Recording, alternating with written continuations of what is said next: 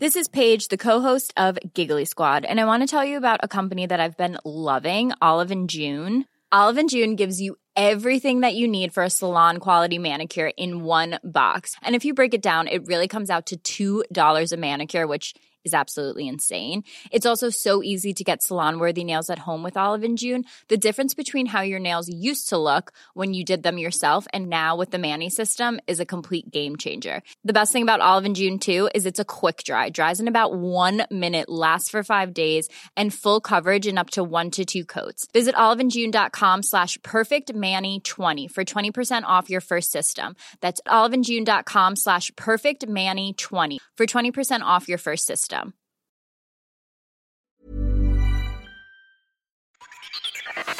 La cocina, el lugar perfecto donde todo sucede.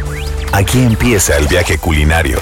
Acompaña a la chef Ana Martorell a descubrir el secreto para encontrar el sabor imposible que obsesiona. Bienvenidos a Gastrolab.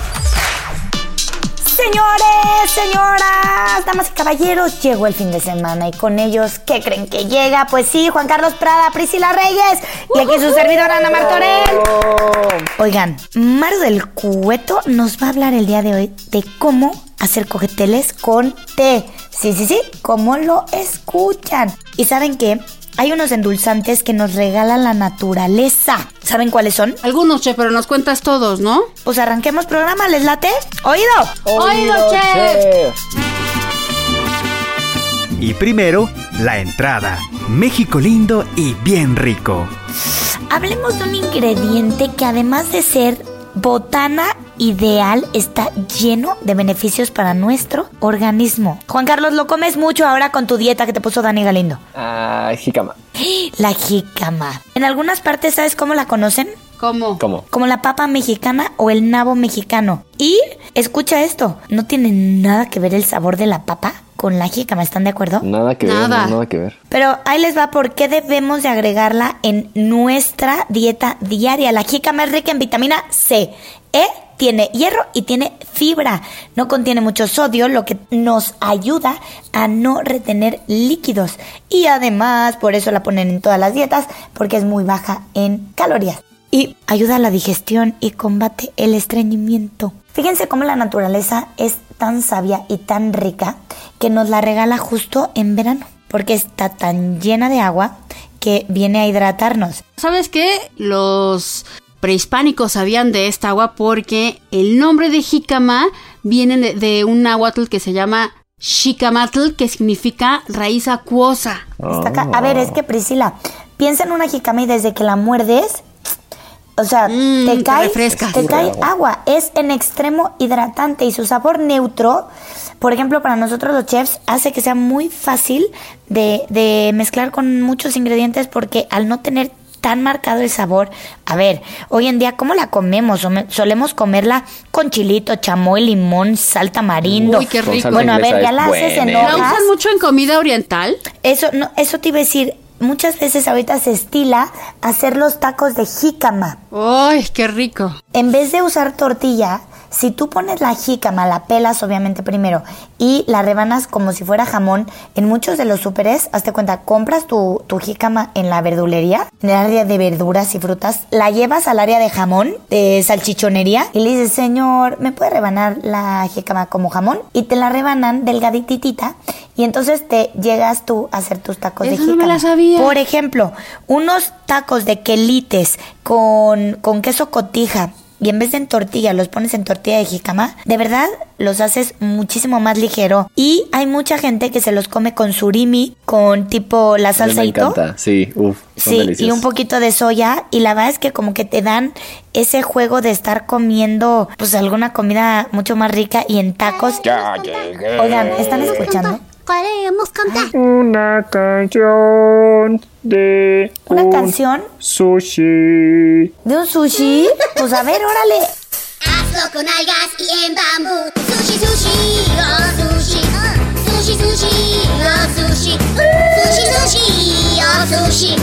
Sushi, sushi, oh sushi. Sushi, sushi, oh sushi. Hazlo con algas y en bambú te voy a dar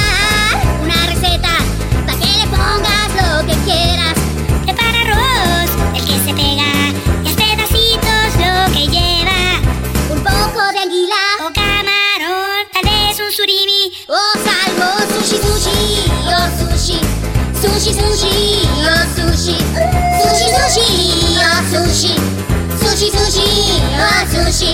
Sushi, sushi, ah, sushi. Hazlo con algas y en bambú te voy a dar una receta para que le pongas lo que quieras. Prepara arroz, el que se pega y haz pedacitos lo que lleva. Tal vez un pescado con pepinos o cubos de queso con un pulpo. Sushi, sushi, ah, sushi, sushi, sushi, ah, sushi, sushi, sushi, sushi, sushi, sushi. Hazlo con algas y en bambú. Y ahora, caricaturas. Juan Carlos Prada, Priscila Reyes, les tengo una notición. ¿Quién creen ¿Cuál, que está ¿Cuál? El día de hoy con nosotros? ¿Quién, Alguien chef? favorito, porque si no, no nos dirías eso. ¿Alguien favorito? Maru del Cueto, sí señor. ¡Qué emoción! Maru del Cueto, sommelier de té. Eh, amamos tenerte aquí y más con este tema que nos traes hoy, cócteles en té.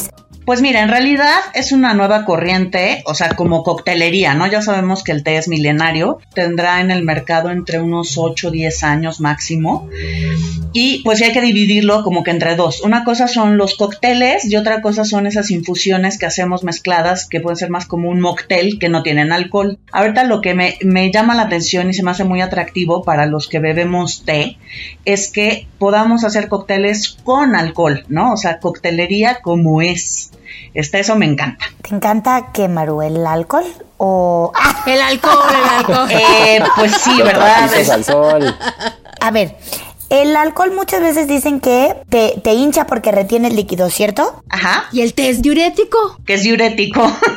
¿Listo? Va, exacto, no estamos contrarrestando el efecto del alcohol. ¿No sería así como la mancuerna perfecta? Es que justamente muchos de los bartenders actuales eso es lo que sostienen, o sea, esa es parte de su teoría, que es utilizar todos los beneficios del té que tienen para poderlos acompañar en un buen cóctel. Entonces estás como sumando cosas. Y hay tés que se llevan, o sea, tés particulares que se llevan con un alcohol particular. Ejemplo de mi pregunta, este té verde se lleva bien con tequila, no sé. Exactamente. Hay tés que se llevan mejor este, con unas cosas o con otras. Se busca como combinar sabores que aumenten el sabor del otro. Entonces, pongamos, por ejemplo, un, el vodka es de un sabor neutro. Entonces, incluso le podrías poner un té verde y no te va a cambiar el sabor del té, va a seguirte sabiendo a té. Si le pones una ginebra que es herbácea y ya sabemos que el té verde sabe a hierba, va a ir bien.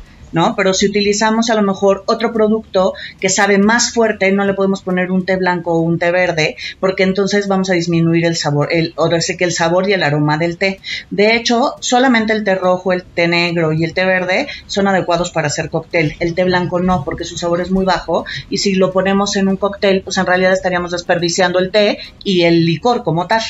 Ahora la cosa está cómo infusionamos, porque aquí sí es diferente. Hay tres maneras de infusionar, porque tenemos que infusionar en frío, ¿de acuerdo? Para hacer los cócteles, lo ideal es infusionar en frío. Wow. Las hojas directas en, en agua y lo, dependiendo del tipo de salud, dep- dependiendo del tipo de té, lo vamos a infusionar por cuatro horas mínimo hasta ocho horas. Entonces, Wow. ¿qué te aconsejo yo? Normalmente cuando te echas un coctelito y ahorita que está haciendo calor, no vas a echarte una bebida, ¿no? A lo mejor preparas una jarra para todos con los que te vas a reunir o para echarte tú dos o tres, ¿no? Entonces vas a hacer un litro. Entonces, esa agua la vas a dejar toda tu noche infusionando y ya la recoges al día siguiente para hacer toda la jarra de cóctel. Si vamos de, de de este, ¿cómo se llama? De tacita en tacita va a estar más complicado. Me vas a decir, bueno, en un bar, en un bar no te van a hacer litros y litros de té para ver cuántos cócteles piden, sino que lo vas a hacer en el momento. Entonces se infusiona como si fuera un cold brew o lo hacemos en shaker. Qué interesante, Maru. Ok, te faltan dos maneras de infusionar. La tercera es infusionar el licor. Nada más que ahí tenemos que subir la cantidad de té que vamos a utilizar. Entonces, si utilizas normalmente por, este, por una taza de té, 4 gramos de té, vas a ponerle 8 para que sea muy concentrado el té e infusione en el alcohol. También lo dejamos. Hay, por ejemplo, hay bares que los ponen en unas pequeñas barriquitas y los maceran unos dos o tres días y ya sale el licor infusionado con el té. Oye, Maru, ¿y eso, digamos, no te amarga? Porque muchas veces cuando dicen que te pasas de, de- de horas De tiempo. infusionando el té, aquí no te pasas. Esa es la magia de infusionar en frío, a diferencia de infusionar en caliente, que estamos oxidando las hojas, al infusionar en frío no hacemos eso. De hecho, ni siquiera activamos totalmente la teína. Entonces, no es, no por eso estoy diciendo que ahora tomemos muchísimos cócteles de té negro y que no nos vamos a alterar, ¿eh? Todo con Pero-. Es correcto, es correcto. Y la última, para el que sea así súper fancy en su casa, que ya sabes que tienen el contenedor de nitrógeno líquido y quieren hacer todo el show y eso, puedes un- infusionar con nitrógeno. Pues ya es más complicado porque no es algo que todos tengamos en casa. Maru, ¿estás lista, preparada? ¿Te estudiaste todo lo relacionado Híjoles, con, con, con lo que pueda yo preguntar? ¿Y tú, chef? ¿Y tú? Escucha. Caricate, presenta nombres de bebidas alcohólicas que van con té. Por eh, ejemplo, la ginebra, whisky, tequila, ron, ay Dios, aperol, eh, mezcal, Ay, vino blanco, eh, ya perdí. Oigan, ahorita que de dije vino blanco, un vino blanco con un té verde, un como tipo clericot de té verde con Es vino correcto. blanco y frutitas. Es lo que te iba a decir, con una manzana, está muy bueno, Te ¿eh? lo juro, estaba pensando y dije, ¿con qué se me antojó? Ahí está, Ana. La siguiente hay que hacer un contenedor de bebidas con té. Maru, por favor recuérdanos tus redes sociales donde podemos aprender mucho más de lo que es el té. Claro que sí, en Vista MX en Instagram. Maru, gracias por todo. bravo, Maru. Ay, un gusto. Tips AM de la chef Ana Martorell. Para dar a tus hotcakes y waffles mucho más sabor, usa un trozo de tocino para engrasar el sartén en vez de usar mantequilla. Fríe los hotcakes o waffles directamente con la grasita que suelte el tocino. A ver, no sé si ustedes sepan esto o no, pero hay muchos endulzantes naturales que a lo mejor ni sabíamos que existían porque hoy en día ya estamos tan acostumbrados a agarrar el azúcar, están de acuerdo y echárselo al agua, al pastel, al café. Pero hay, la verdad es que la naturaleza nos regala plantas y seres vivos que producen y ofrecen endulcorantes, o sea, endulzantes naturales. Por ejemplo, vamos a hablar del primero, el azúcar cruda de caña. Y es la primera extracción que nos regala dicho producto. Es lo más puro de lo puro de la caña. Sí, antes del refinado, antes de todo este proceso, ¿no? Por ejemplo, la fructuosa. La fructuosa es este azúcar que tienen todas las frutas frescas que consumimos. El problema es que hoy en día, como ya lo hemos dicho en todos los programas, si consumimos el sobrecito que dice fructuosa, más sin embargo a lo mejor tiene un 10% de fructuosa. Sí, claro, nada, nada. Todo lo demás es procesado, ¿no? Y aún así no estás extrayendo como el dulzor de la fruta. Claro, y la satanizan, la satanizan mucho a la fructosa. Yo no sé por qué. Últimamente hay todo un movimiento de que también ya el azúcar de la fruta es mala, pero pues es natural, ¿no? ¿Cómo va a ser malo o no natural? ¿Les ha tocado escuchar eso? Que dicen, no, no, no comas mango, no comas plátano porque Sí, tienes sí, mucho sí, azúcar. pero- Pues sí, pero si te comes uno, en la mañana no te pasa nada, No, ¿no? no comas mango, Aparte, pero ver, comete por ejemplo, el plátano, si estás corriendo mucho, es, tiene una gran cantidad de potasio. Potasio, claro, Entonces, claro. La verdad es que sí es muy bueno. Escuchen esta, que es un maravilloso, de verdad, producto, la miel. Es increíble ver cómo lo confeccionan las abejas, sintetizando elementos de la naturaleza y llegando a formar algo tan bello como es una, una colmena. Y los sabores que dan, ¿no? Con las flores que hay. ¿Han, han visto el proceso de, de- de la extracción de la miel? Ay, He visto sí. varios, varios videitos Y se ve muy padre. por ahí en Es, internet. es increíble. El jarabe de arce. Este viene del árbol del arce y sirve para producir las mieles y azúcares. Por ejemplo, ¿han probado la miel, la miel de arce para los hot cakes? Uf. No, ¿eh? Ahí sí nunca lo había escuchado esto. Pues yo he probado el maple salidito del árbol, más no sé si eso era del arce. Qué rico. Pues nunca he probado recién salidito del árbol. La verdad es que Yo creo que es un bucket list. Oigan, y la stevia. Buenísima. La stevia también, lo mismo. Ojo, eso nada más aprendan a leer eh, etiquetas. Tengo la suerte de tener una planta de stevia increíble, por ejemplo, si voy a hacer agua de limón, agarro, Priscila, no te estoy bromeando, la puntita de una hoja y la licúo con el agua y no sabes, no sabes el sabor que te regala. Te lo juro que te lo creo. Es, o sea, a ver, te llega a endulzar de 100 a 250 veces más que el azúcar normal. Está muy, muy cañón. Ahora, la malta. Oye, ¿qué tal el fruto del monje que nos contaste la historia la, la semana pasada también? ¿Te acuerdas? Está cañón, está cañón. Dulcísimo. Oigan, la malta, este producto se obtiene de ciertos cereales y granos como la cebada, el trigo y el arroz. Así es que la verdad es que ya sabemos, tenemos miles de opciones naturales que nos ofrece y nos regala esta perfecta naturaleza que gira y realmente no sé por qué nos vamos por algo tan procesado como todo lo que tenemos, ¿no?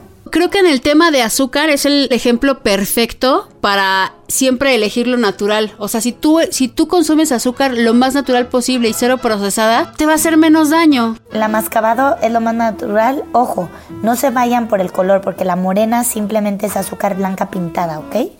Entonces, si vas a irte es por la mascabado, no la morena.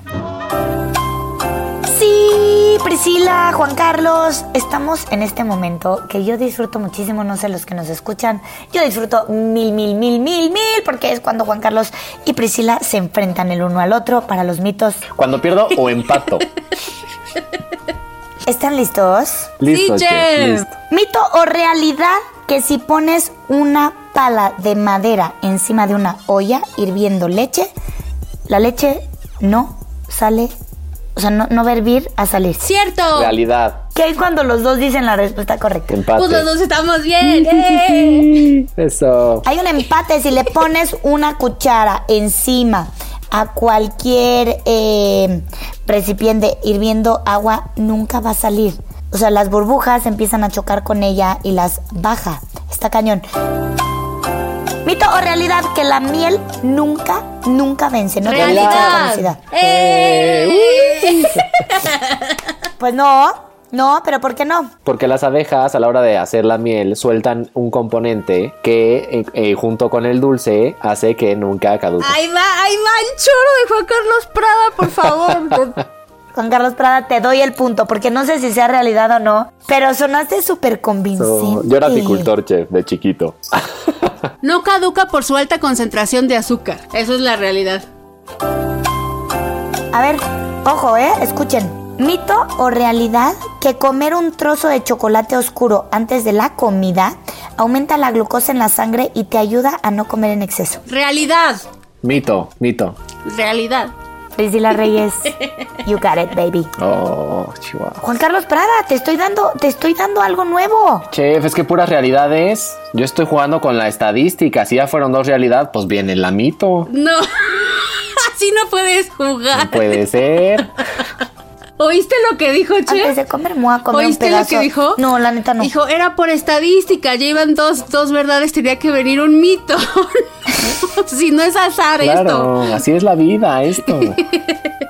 Eh, quiero darle un merecido aplauso a Priscila Reyes porque una vez más, Bravo, Pris. Bravo, Pris. una vez más, ganó. Juan Carlos, pónteme trucho, mano. Siento que esto es intuición femenina. O sea, sí, sí, sí, ustedes tienen otro sentido que nosotros no. Y la verdad, sí te lo doy porque, porque nunca voy a ganar en este juego. Porque Claro que- ustedes sí, no su digas eso, intuición, claro que vas a Su ganar. comunicación de mujeres. No, ay. Esto, ¿saben qué? No voy a meter en temas escabrosos. choro, choro, choro, choro, choro.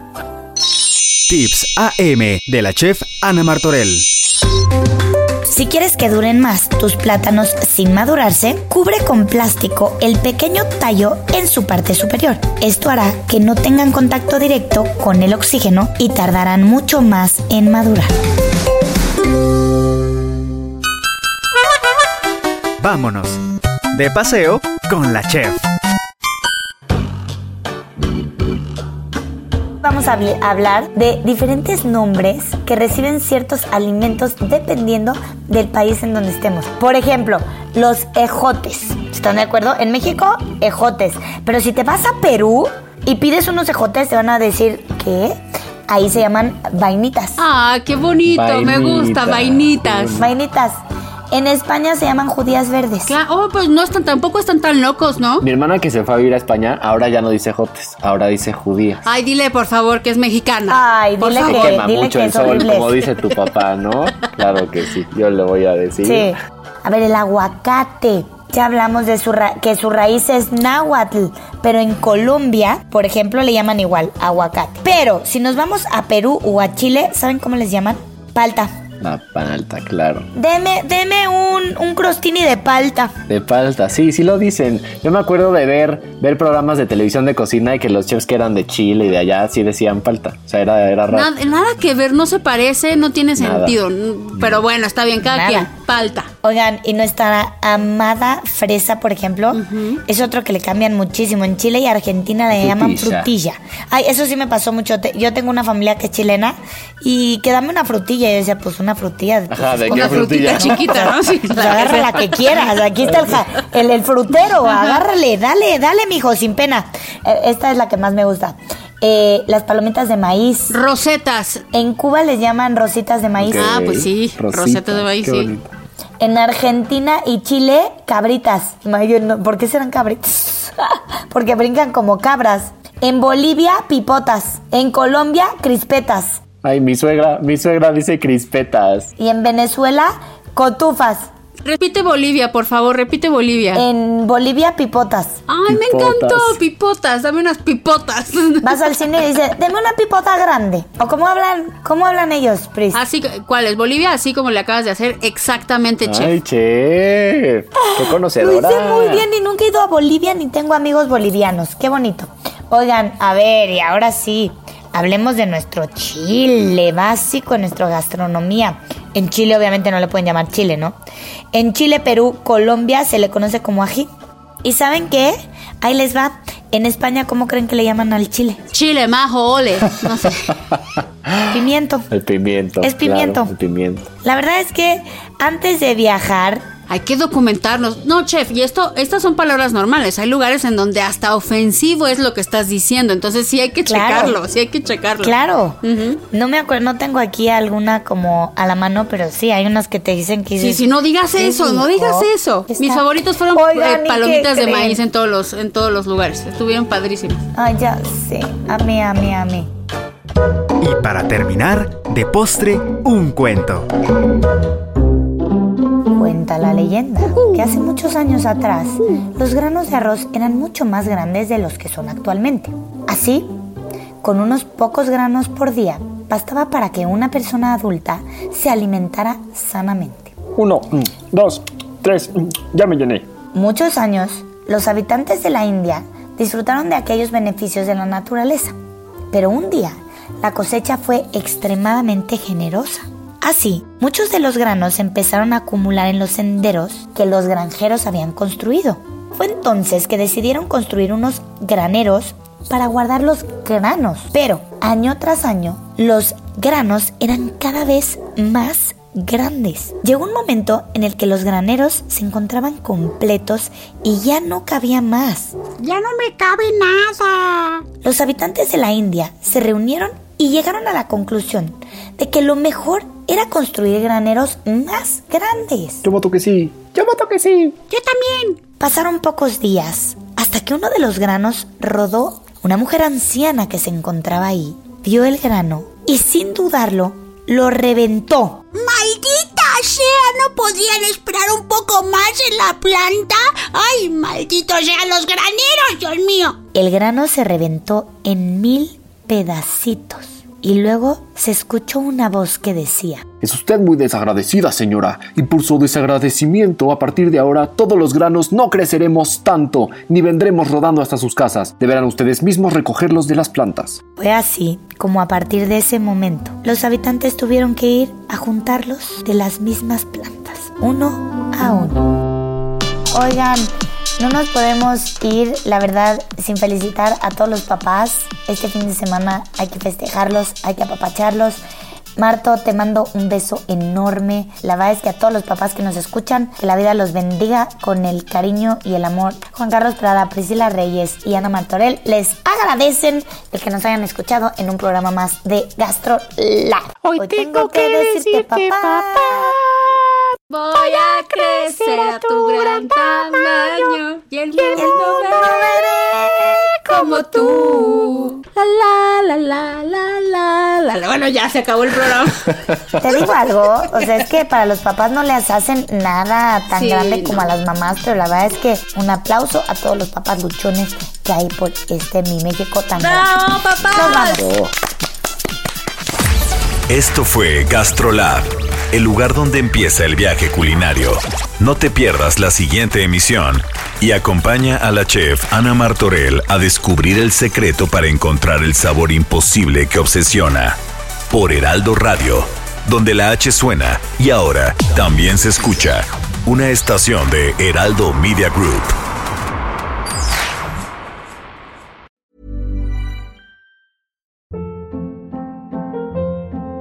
Hold up. What was that? Boring. No flavor. That was as bad as those leftovers you ate all week. Kiki Palmer here, and it's time to say hello to something fresh and guilt-free. Hello Fresh. Jazz up dinner with pecan-crusted chicken or garlic butter shrimp scampi. Now that's music to my mouth. Hello Fresh. Let's get this dinner party started. Discover all the delicious possibilities at hellofresh.com.